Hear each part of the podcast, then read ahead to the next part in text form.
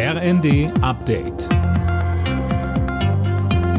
Stündlich neu. Auf den Punkt informiert. Ich bin Sönke Röhling. Guten Morgen. In Prag sind die Staats- und Regierungschefs der EU heute wieder unter sich. Nach den ungezwungenen XXL-Gipfel fast aller europäischen Länder gestern geht es jetzt wieder um das gemeinsame Vorgehen der EU. Eileen Schallhorn. Gerade die Gemeinsamkeit vermissen viele Mitgliedstaaten mit Blick auf Deutschlands Kurs in der Energiekrise. Ihre Sorge ist, dass der 200 Milliarden Euro schwere Doppelwumms den EU-Binnenmarkt verzerren könnte. Mehr als die Hälfte der EU-Länder fordert inzwischen außerdem einen Preisdeckel für Gasimporte. Die Bundesregierung will da Stand jetzt nicht mitziehen. Auch die Niederlande fürchten, dass sich Gaslieferanten im Falle eines Preisdeckels womöglich andere Abnehmer suchen, die mehr zahlen. Der Bundesrat stimmt heute über mehrere Entlastungsmaßnahmen ab, die der Bundestag bereits beschlossen hat.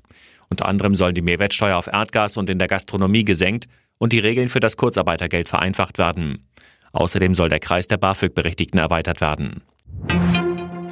Die Deutschen blicken zunehmend mit Sorge auf die politische und wirtschaftliche Lage im Land. Das zeigt der ARD Deutschland-Trend. Immer mehr Befragte sehen auch die Bundesregierung im Umgang mit den aktuellen Krisen auf dem falschen Weg.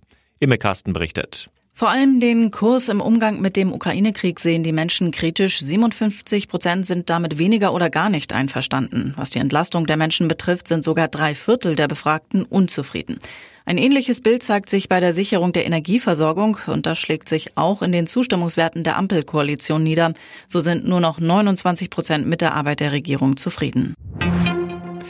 Das Nobelkomitee in Oslo gibt heute bekannt, wer in diesem Jahr den Friedensnobelpreis bekommt.